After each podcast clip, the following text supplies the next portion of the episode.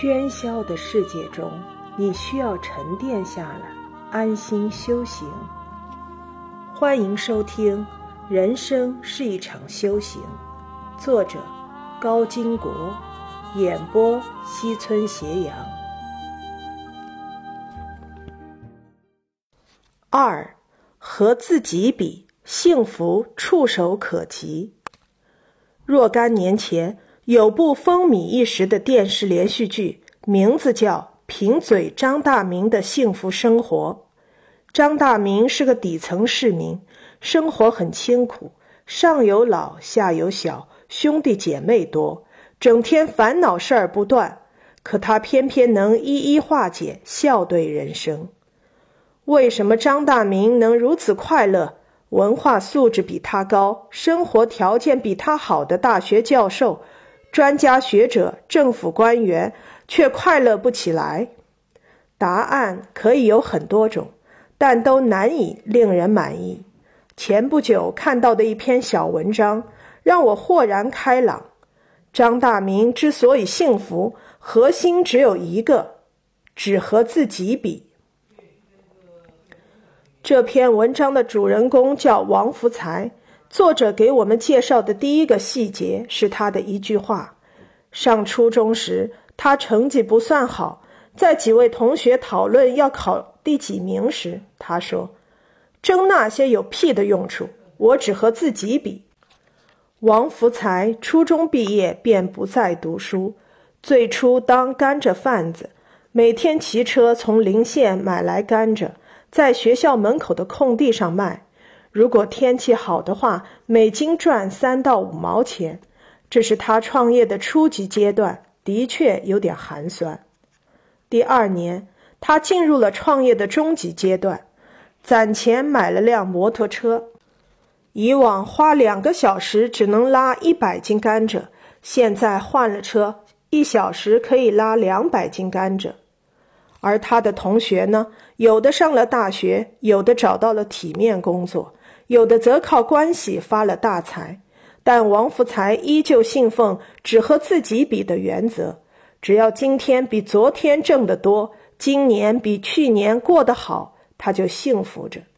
就这样进入了他创业的高级阶段，花两万元买了一辆人力三轮，每天上街拉客，拉一个一元，拉十个十元，每天做着现金交易。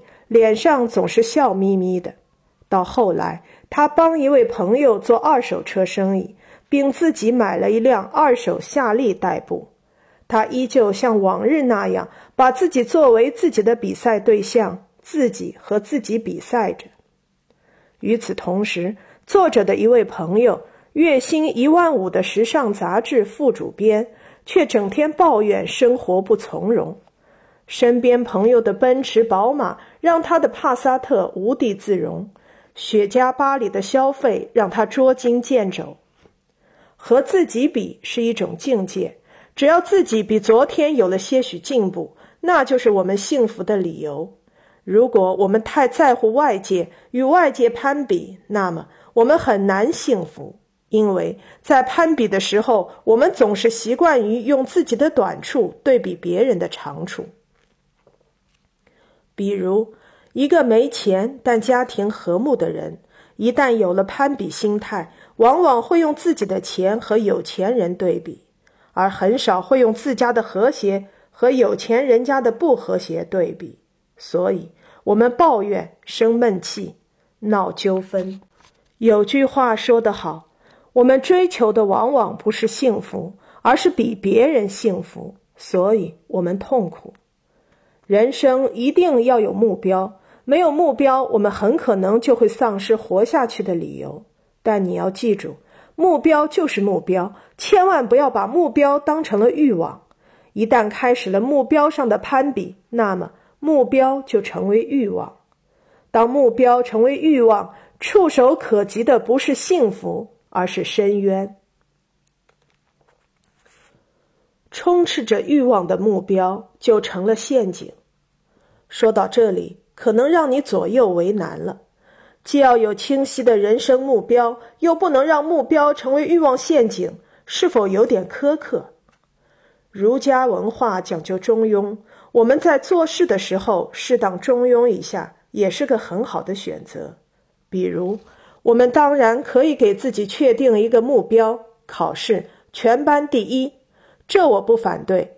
问题是，考试成绩是由多方面因素决定的，比如竞争对手、题目难度、考试范围、考试环境等等，甚至还有点运气成分。所以。如果你没考全班第一，也不必在乎；如果过于在乎那个名次，甚至为此不惜熬夜伤害身体，那么目标就会成为陷阱。美国一个雪山探险队在招募队员时做过一项心理测验，给我们提供了很好的例证。探险队要公开选拔一批队员，雪山探险条件自然十分严苛。即便如此，还是吸引了大批喜欢冒险的年轻人。经过严格选拔，十五人进入了最后的心理测试阶段。只要过了这最后一关，那么他就可以成为光荣的雪山探险队队员了。十五个人事先被分开，防止互相串通，形成默契，因为向他们提出的问题都是一样的。假如现在。你面前就是珠穆朗玛峰，登顶已经不成问题。可是，在你前面大概几米远的地方，还有一名队员，这也就意味着他会比你先到达峰顶，你可能会成为第二名。这时候你怎么办？前来参加选拔的大多是年轻人，都有很强的竞争意识，目标感明确。既然前面的队员距离自己只有几米远，那么答案很明确，不就几步路吗？我会加快速度，超过他，成为第一。很遗憾，年轻人，你不适合做雪山探险队员。这是他们听到的结论。十五名入选者有十四名的答案都是如此，只有一个例外。他说。我的目标是登上珠峰，而不是成为第一。只要我双脚踏上了珠峰，我的目标就达到了。至于是第一还是第二，并不重要。结果，这名年轻人成功入选。很多人不理解，就此事质问探险队队长：“为什么他行，我们就不行？”探险队队长表情严肃说。这是一项心理测试，而这种测试的结果牵扯到的不是一次两次的成功或者失败，而是生与死。这是一项对你们的生命负责的测验。他接着说：“我和雪山打了一辈子交道，那里零下几十度，空气十分稀薄，喘一口气都很困难，脚下遍布随时可以置你于死地的陷阱。”如果你想超越前面的队员，势必会加快速度，这样就会导致缺氧，马上会因为空气稀薄而窒息，甚至丧命。我们很多队员并不是因为体力或者技术出现问题，而是因为内心的那一点点欲望，结果长眠在了雪山。只有那些内心坦荡、不计较名利的人，才会最终登上雪山并安全归来。如果在平原上把第一作为目标，只要不存在很强的功利性，完全可以理解。如果是在雪山，那么这个第一就会变成极大的欲望陷阱。同样是第一，同样是一个清晰的目标，区别会大到让你可能付出生命的代价。这给我们的启示就是：同样的目标，你放在平常心下看。和放在功利心下看会完全不同。放在平常心下，目标就会激励你的斗志，促你奋进；放在功利心下，目标会变成欲望，让你欲速则不达。所谓平常心下的目标，就是多和自己比，只要今天比昨天好，明天比今天好，足矣。和外界的对比攀比。可以有，但不要强求。超现实的目标陷阱，到头还是一场空。多和自己比，幸福触手可及。那种幸福感，金钱买不到，岁月换不来。放平了自己的心态，他会不请自来。本来你在按自己的步骤，一步一步的往前走，日子虽然清苦，但很自得。可是有一天，有人突然给你一个超现实的目标陷阱，让你的日子一下子前进了几十年，你会如何？你的生活是会更美好，还是更失落？是会更幸福，还是更无助？有个民间故事，说的就是这个：富人外出的时候，碰到了一个穷人。穷人家徒四壁，什么家具、牲畜都没有，日子过得很艰难。富人生了恻隐之心，决定帮帮穷人，行善积德吧。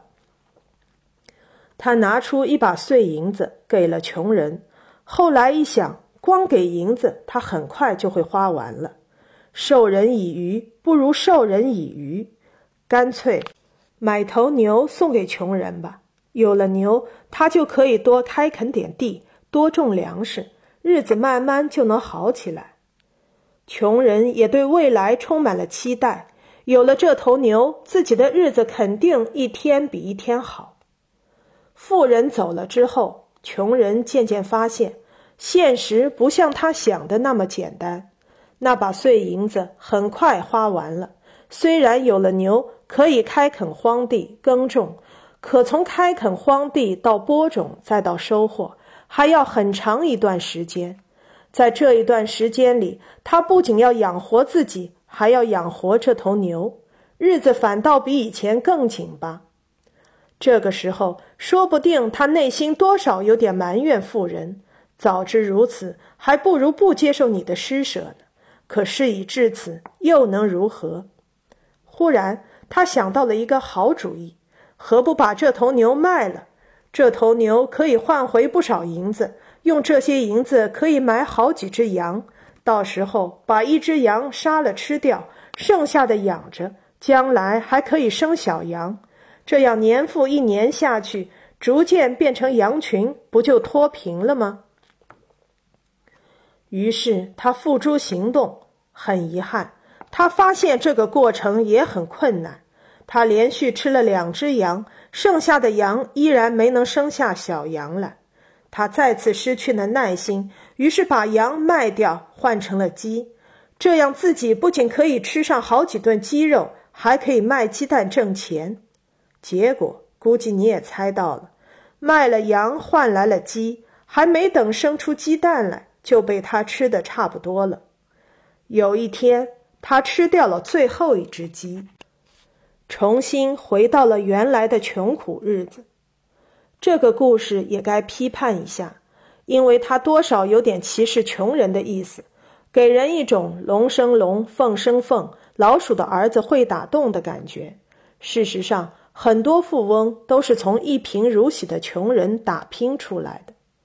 抛开这一点不说，我们探讨一下这个故事对目标人生的启发。从目标人生的角度而言，这位施善心的妇人显然犯了一个错误，好心办了坏事。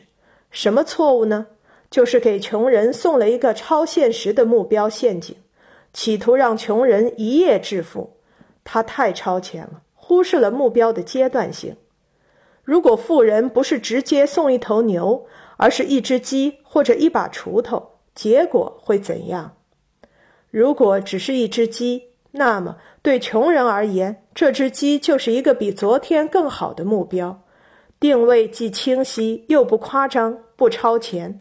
他可以沿着正常致富的路子，一步一个台阶，从一只鸡。慢慢攒钱买羊，羊多了，慢慢可以买牛，这样一步一步的实现自己的目标，最终致富。